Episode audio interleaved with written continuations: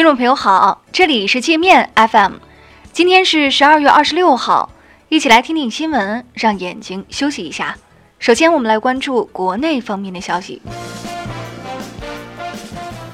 生态环境部批评山西临汾用水泥封堵村民炉灶治理烧煤污染的做法过于极端。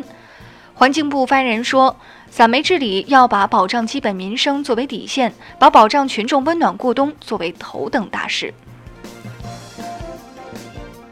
最高法修改关于民事诉讼证据的若干规定，提出，一方当事人对于另一方当事人主张的于己不利的事实，既不承认也不否认，经审判人员说明并询问后，仍然不明确表示肯定或否定的，视为对该事实的承认。据国防部消息，解放军将派遣一艘导弹驱逐舰前往阿曼湾，与伊朗和俄罗斯举行为期四天的联合军演。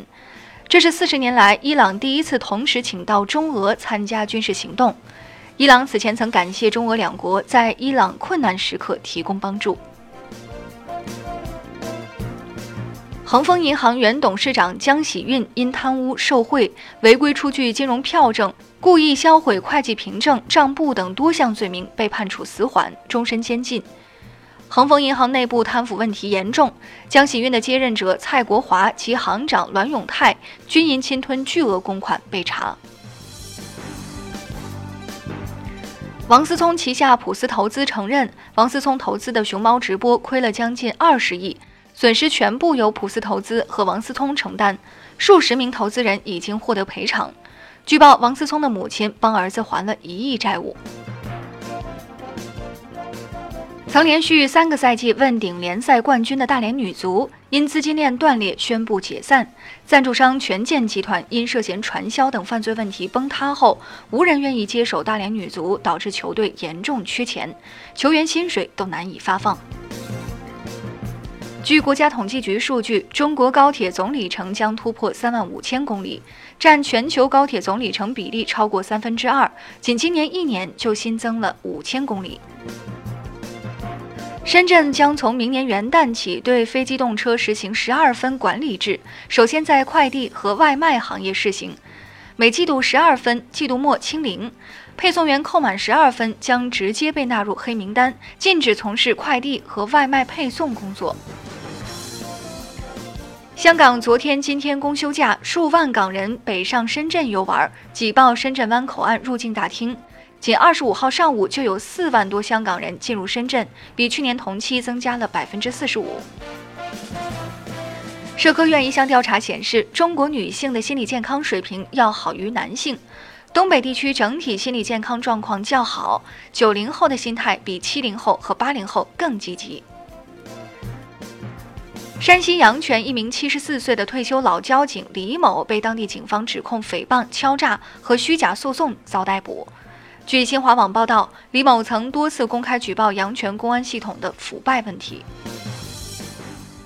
武汉一中年男子在重庆跳楼自杀，砸死两名高三女生，其中一名受害女生是失独家庭的再生孩子。女生五十多岁的父亲听到女儿死讯后，伤心欲绝，瘫倒在地上，爬不起来。我们接着来把视线转向国际。东京奥运会主场馆地下挖出一百八十七具人体骸骨，男女老幼都有。当地官方推测，主场馆所在地可能是以前的一片坟地。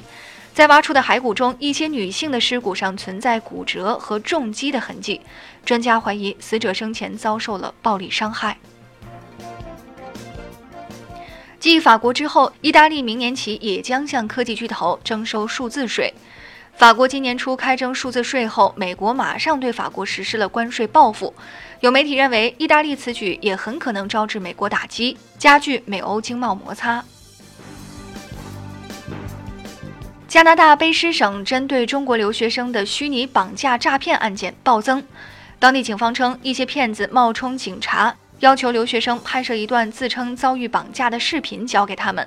拿到视频后，这些骗子一转身开始敲诈当事人家属。为了躲避警方调查，骗子还会设法把留学生诱拐走，藏起来。亚马逊商家被曝购买虚假好评。甚至有水军公司专门从事这门生意。每条虚假好评售价十五欧元，相当于一百一十六元人民币，打包价每五百条五千欧元，约三点八万元人民币。日本今天对一名中国籍杀人犯执行死刑。这名罪犯十六年前伙同另外两人在日本入室抢劫，杀害四人。两名同伙逃回中国后，其中一人被判死刑，另一人被判了无期。叙利亚政府准备对美国掠夺叙利亚石油资源提起国际诉讼。叙利亚指控美国以保护油田为名，将叙利亚石油倒卖到土耳其。那好了，以上就是今天节目的全部内容了，感谢您的收听。